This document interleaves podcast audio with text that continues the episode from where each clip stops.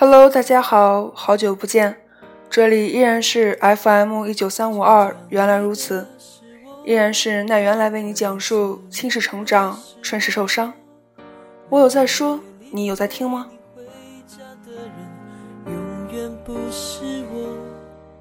夜空灿烂的烟火，一瞬间的挥霍，最后伴着心中。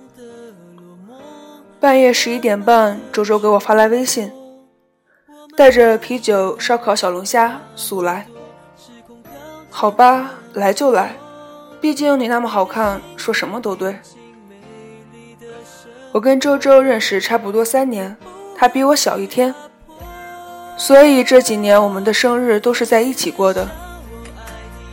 既然提到周周，就不得不说一下夏衍，那个被周周默默喜欢五年的男孩子。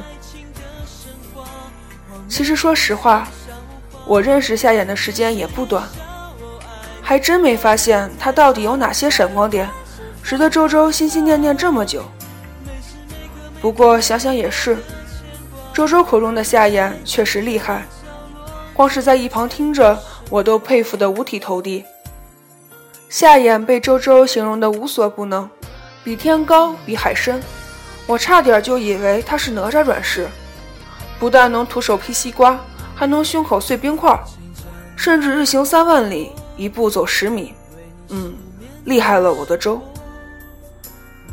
喜欢一个人五年是什么概念？高中三年，还有加上大学前两年。也就是说，夏衍是贯穿周周整个少女时代的唯一代表性人物。按理说吧，喜欢一个人这么久，肯定会被人发现。天下没有不透风的墙嘛。但是这周周愣是死死憋在心里，周围朋友一概不知道，甚至对夏衍本人也没有透露过一星半点的企图。当然，我就另当别论了。周周真的很喜欢夏言，像少云的夜里坐在天台上，托着腮帮子瞅着星星发呆的感觉。星星那么好看，任你怎么伸手就是够不到。不过我知道，就算周周星辰手可摘，他也不会忍心动他们一下。他总是担心星星太过脆弱，脆弱的仿佛一场迷乱双眼的泡沫，一触就破。我怕伸出的手太明显，惊走了眼前不知所措的你。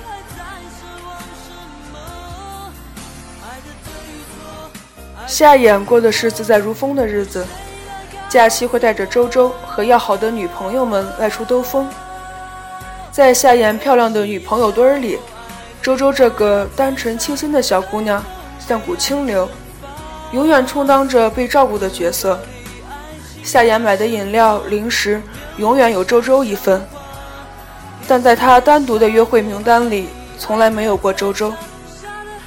不过周周看得也很开，一直以为这样的身份陪着夏言，虽然不能得到，但好在也谈不上失去。就是亲眼看着夏言换了一个又一个女朋友，对周周来说真的有些残忍。不过也习惯了，我爱你，跟你真的没关系。一方面怕你知道了会疏远我，另一方面压力真的不想带给你，那种交心的感觉我一个人尝就够了。三个月前，夏衍听从了家里安排，准备去吉林当兵，两年不能碰手机，也就是说，周周有七百天见不到夏衍，也联系不上他，生离是什么样的感觉？像被心爱的人拉黑所有联系方式，以后再也没有交集的无力感。你离开我了，而我什么都做不了。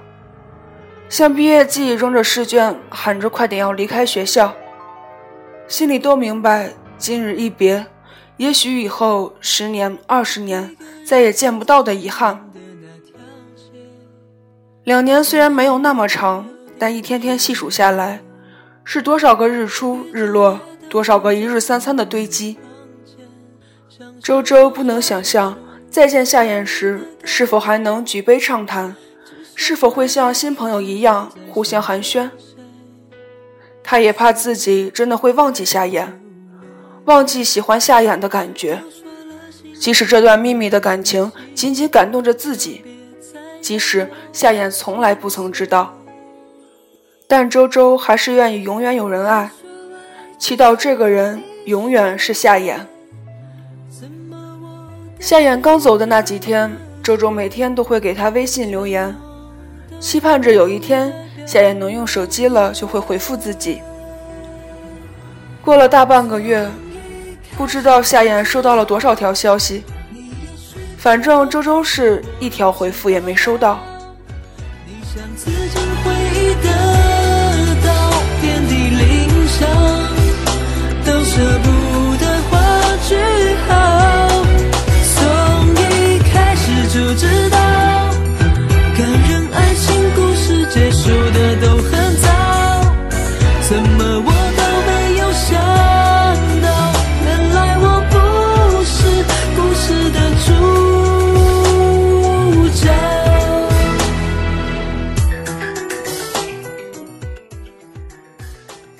好消息，一个坏消息，听哪个？我琢磨着要如何跟周周开口，便试探着问了一句：“什么呀？先说好消息吧。”周周头也不抬地说：“他估计我也说不出来什么实质性消息。”这次还真不是。夏衍回来了。听到这俩字，周周才愣愣地抬起头。我怎么也没听说呀，微信也没回。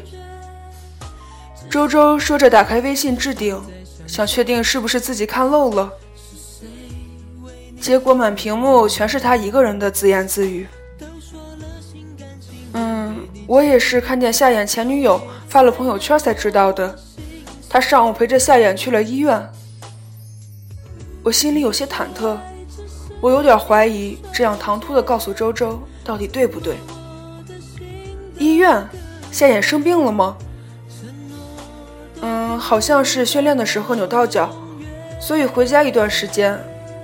我低下头看着手机屏幕，害怕看到周周难过的样子，所以我给他发了那么多消息，他都收到了，只不过不想理我。我急着想要安慰周周。可嘴张了一半，不知道该说些什么。我连他的消息都只能从朋友圈获取了呀。周周本想着慰问一下夏衍的脚，可看了看那些被忽略掉的消息，干脆锁上屏幕，什么都没做。从一开始就知道，感人爱情故事结束的都很早。怎么我都没有想到，原来我不是故事的主角。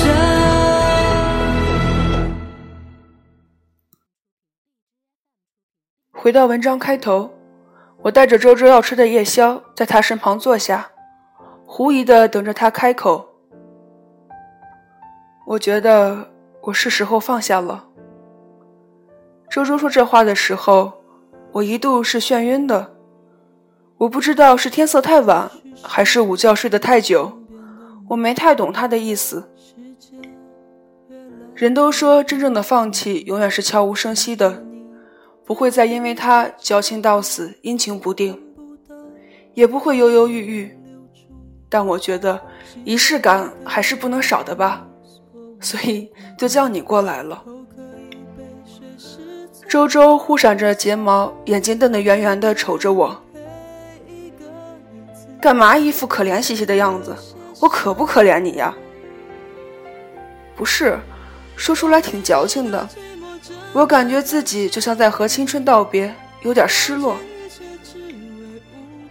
青春那么短，五年那么长。我曾一度羡慕周周能在这么久的时间里，一直对夏言保持初遇的热情。也理所应当的认为他会永远这样爱下去。后来我才明白，能让人放下的不一定只有时间和新欢，还有对方带给你的一次又一次的失望。正如你不知道心里的芽是什么时候破土而出一样，你同样不知道那场大旱会在哪年哪月晒干它。我突然不再喜欢你了，在春天潺潺的小河边，在深夜皎白的月亮下，在暴雨滂沱的冲刷里，我都不会再想起你。你就随着我吹过的风和看过的风景，一起散落在了昨日的梦里，就像一包开了封好久的薯片，味道还在，可怎么都脆不起来。